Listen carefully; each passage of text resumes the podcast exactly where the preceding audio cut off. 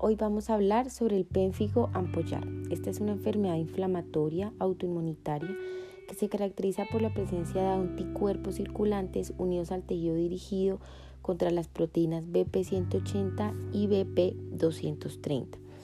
Esta enfermedad fue descrita por primera vez en 1953 por Walter Lieber, que fue el primero en clasificar el de ampollar como una enfermedad diferente al pénfigo porque encontró que tenía características tanto clínicas como histológicas diferentes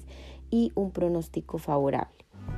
Esta patología suele afectar principalmente a pacientes mayores de 60 años al momento de su diagnóstico con una incidencia máxima a los 70 años. Y se ha descrito que son raros los casos en niños y en lactantes. Este no tiene ninguna predilección ni étnica, ni racial o sexual conocida y se estima que aproximadamente hay una incidencia de 43 personas por millón de habitantes al año en el Reino Unido.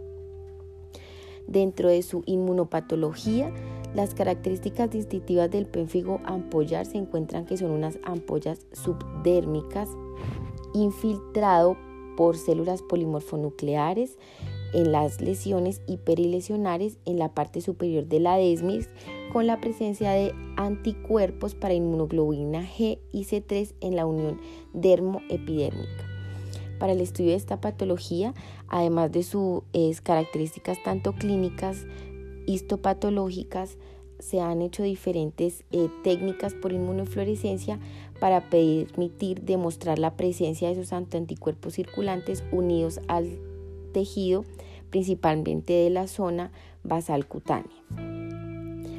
Esta patología tiene varias características clínicas principales dentro de las que podemos encontrar que en la mayoría de los casos puede presentarse de manera esporádica y no se asocia a ningún desencadenante evidente. Sin embargo, hay algunos informes que este puede estar desencadenado por la luz ultravioleta, por tratamientos con radioterapia o ambas. Y hay algunos medicamentos que pueden precipitar la aparición de esta, como es la penicilamina, el efalizumab, el etarnecep y la furosemida. Dentro de las principales manifestaciones clínicas que encontramos es la presencia de lesiones cutáneas, donde la característica va a ser dada por la presencia de una ampolla grande, tensa, que aparece sobre la piel normal o sobre una base eritematosa. Estas lesiones son frecuentemente en las superficies flexoras, en la región inferior del abdomen y en los muslos, aunque puede aparecer en cualquier localización. Las ampollas por lo general van a tener un contenido seroso, pero en ciertas ocasiones pueden llegar a tener contenido hemorrágico. Los signos de Nikolsky y Absoy Hansen son negativos. La piel erosionada que queda después de la ruptura de estas ampollas por lo general tiene una curación espontánea y por lo general va a dejar lesiones hiperpigmentadas como lesión secuelar que puede resolver en algunos meses. También se han descrito que pueden haber otras presencias de lesiones no ampollares, donde las más frecuentes son lesiones urticariformes que por lo general clásicamente preceden a la aparición de la lesión ampollosa. Alrededor del 10% de los pacientes presentan lesiones en las mucosas casi siempre que se limitan a la mucosa bucal. Estas ampollas son intactas en la mucosa bucal, pero poco frecuentes y son más comunes las erosionadas. Las lesiones por lo general pueden curar sin dejar cicatriz a nivel de la mucosa, pero también puede llegar a tener un compromiso extenso. Además de las manifestaciones clínicas típicas que ya se han descrito, también se dan presentaciones inusuales, no en todos los casos, pero sí principalmente pueden tener un curso más insidioso y no puede haber la aparición clínica de estas lesiones ampollares. Con respecto eh, a la asociación con otras enfermedades, principalmente se ha documentado la asociación con enfermedades neurológicas, principalmente en pacientes mayores con 80 años. También se ha encontrado con la asociación con enfermedades hematológicas como la hemofilia adquirida y en menos ocasiones con patologías malignas. Sin embargo, varios estudios de casos sin controles han documentado que también puede tener la asociación con patologías malignas. Con respecto a los estudios de laboratorio, Principalmente se basa en sus características clínicas, histológicas y de inmunofluorescencia, como ya les había mencionado anteriormente. Sin embargo, se pueden hacer otras realizaciones eh, o tinciones especiales que nos pueden hacer la identificación tanto de la presencia de inmunoglobulina G como inmunoglobulina E, como ya veremos más adelante. Con respecto a la microscopía electrónica, principalmente lo ideal es hacer la em, identificación, como ya les había mencionado, de los depósitos tanto de inmunoglobulina G como de inmunoglobulina E y de C3 a lo largo de la membrana basal cutánea. Con respecto a su diagnóstico diferencial, es muy importante tener en cuenta que hay que hacer el diagnóstico con otras enfermedades ampollares subepidérmicas con presencia de anticuerpos, como es el penfigoide gestacional, el penfigoide gestacional, la epidermolisis ampollar adquirida y con otras enfermedades ampollares subdérmicas sin presencia de anticuerpos, como es el eritema multiforme, la necrolisis epidérmica tóxica, la porfiria y la epidermólisis ampollar. Por lo general, esta patología puede tener complicaciones que pueden cursar hasta la muerte por sepsis, dentro de las que es muy importante tener en cuenta que las principales son infecciones cutáneas, pero adicionalmente como hay esa pérdida de líquido puede haber deshidratación y desequilibrios hidroelectrolíticos. Con respecto a su evolución y pronóstico, este se caracteriza por tener una evolución fluctuante, pues estos tienen episodios de remisión ocasional en ausencia de tratamiento. Sin embargo, cuando la enfermedad es más localizada, por lo general remite con frecuencia de forma espontánea, pero las formas que son generalizadas, la remisión sí siempre va a estar asociada a un manejo indicado. Con respecto a su tratamiento, este pues va a depender, como ya les mencionaba, principalmente de su extensión, si es localizado o generalizado, pero dentro de la primera línea de tratamiento vamos a encontrar el uso de los corticosteroides, tanto tópicos como orales. Son la primera línea de tratamiento pero también puede llegar a haber otro uso de otros agentes inmunosupresores como es la ciatropina, el micofenolato y el metrotexate o la ciclofosfamida o en su efecto algunos moduladores de los niveles de anticuerpos como es el uso de inmunoglobulina y en ciertos casos específicos la plasmaféresis.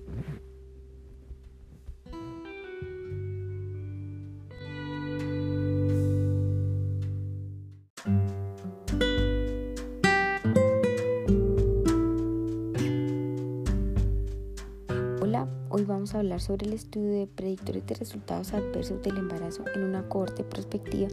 y multiétnica de pacientes con lupus. Este fue un estudio que fue publicado en junio del 2015 en la revista Annals of Medicine Internal.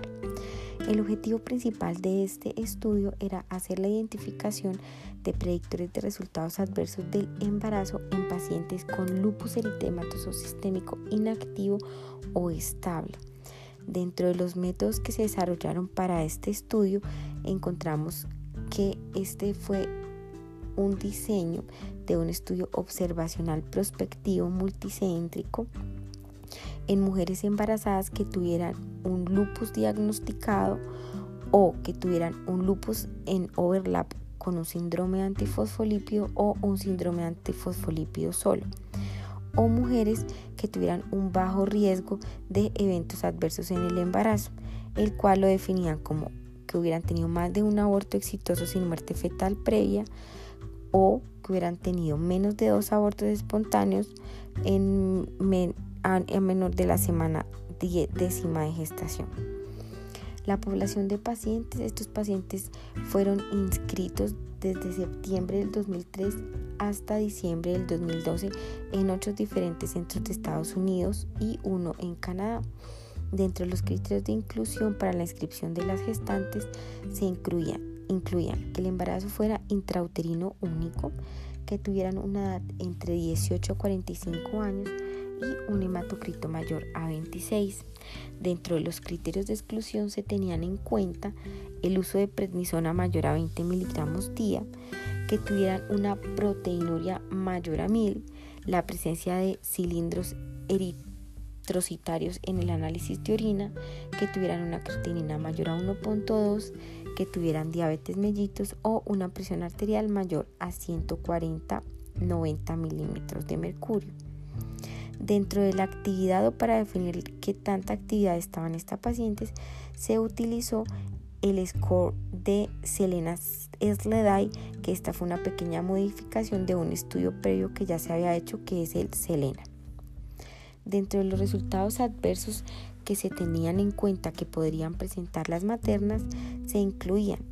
que hubiera tenido una muerte fetal después de las 12 semanas de gestación sin explicación por anomalías cromosómicas, malformaciones anatómicas o infecciones congénitas. El segundo era que hubiera una muerte neonatal antes del acta hospitalaria debido a complicaciones por la prematuridad o insuficiencia placentaria. El tercero es un parto prematuro o determinación antes de las 36 semanas debido a hipertensión gestacional, preeclampsia o insuficiencia placentaria. Y por último era que hubiera un bebé con retraso intrauterino definida con un peso que estuviera por debajo del percentil 5 en ausencia de anomalías anatómicas o anomalías cromosómicas. Dentro de los exámenes de seguimiento que se le hacían a las pacientes se tenían en cuenta primero los criterios diagnósticos por la Asociación Americana de Reumatología, se le hacía un examen físico completo, se tenía en cuenta dentro de los paraclínicos el hemograma completo, panel metabólico completo, análisis de orina y recolección de orina en 24 horas, relación proteinuria-creatinuria y los perfiles serológicos inmunológicos donde se tenía en cuenta anti-DNA, anti-SSA, anti-RO, anti-LA y la medición de complemento. Para las pacientes que se incluían o que se tenía la asociación con el síndrome antifosfolipo se incluían anticuerpos anticardiolipina, IgG-IgM, beta-2 glicoproteína, IgG-IgM y anticoagulante lúpico. Ya entrando en materia dentro del análisis estadístico, este se hizo eh, las asociaciones pues bivariadas del estado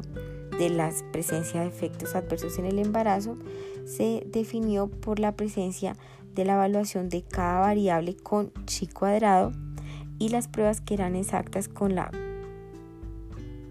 y las variables categóricas con la prueba de Fisher o la prueba de T-Students para las variables continuas. Se realizaron análisis multivariados utilizando un modelo de regresión logística y se ajustaron tres modelos separados para poder permitir mayor flexibilidad al hacer el entrecruzamiento de las variables en cuestión de medición de tiempo y predictores que fueran reproducibles nuevamente. El primer modelo incluyó variables medidas en el cribado para identificar las características iniciales que pueden predecir la aparición de un evento adverso en cualquier momento. El segundo modelo consideró estas variables para las variables medidas entre la semana 23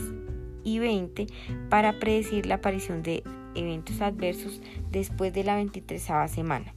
y el modelo 3 consideró las variables adicionales medidas entre la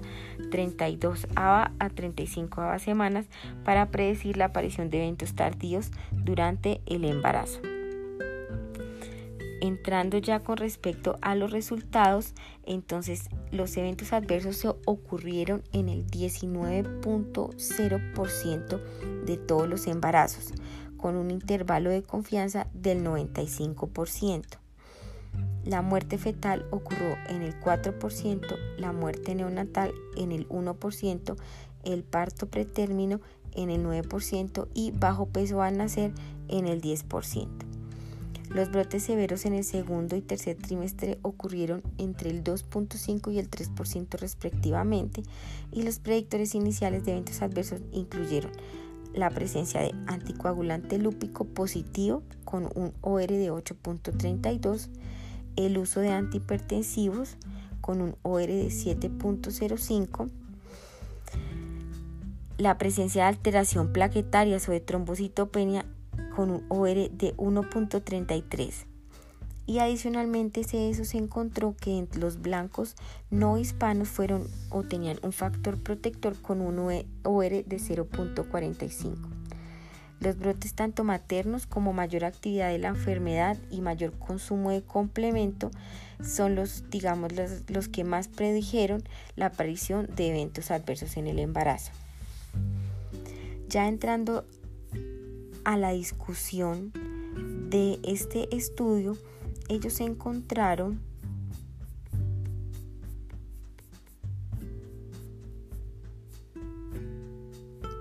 que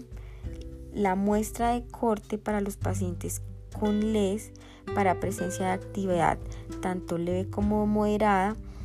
fue del 81% de los embarazos y en la mayoría solo el 5% terminó con una muerte fetal o neonatal y se produjeron brotes maternos graves en menos del 3%. Es importante tener en cuenta que al descartar la tasa de presencia de aparición de eventos adversos solo fue del 8% y las muertes fetales o neonatales represaron menos de la mitad de estos eventos en mujeres blancas no hispanas. El uso también de, antihipertensivos y de recuento plaquetarios también fue eh, un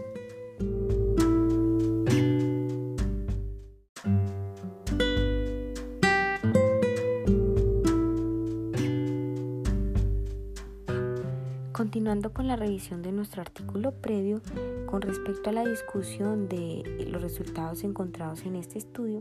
se encontró que hasta el 81% de los embarazos no fueron complicados, el 5% terminó en una muerte fetal o neonatal y no se produjeron brotes maternos graves, sino en menos del 3% de las pacientes. Por lo general se hizo seguimiento de los pacientes con anti-DNA y complemento para tratar de anticipar el resultado clínico. En este estudio la positividad del anti-DNA se asoció con la presencia de eventos adversos durante el embarazo.